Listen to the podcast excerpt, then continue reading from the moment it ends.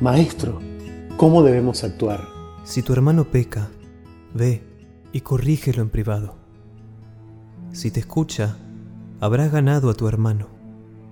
Si no te escucha, busca una o dos personas más para que el asunto se decida por la declaración de dos o tres testigos.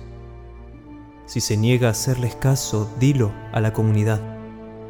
Y si tampoco quiere escuchar a la comunidad, considéralo como pagano o publicano. Les aseguro que todo lo que ustedes aten en la tierra quedará atado en el cielo, y lo que desaten en la tierra quedará desatado en el cielo.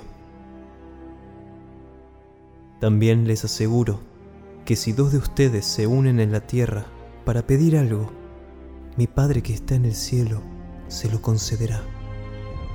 Porque donde hay dos o tres reunidos en mi nombre, yo estoy, yo estoy presente en medio de ellos.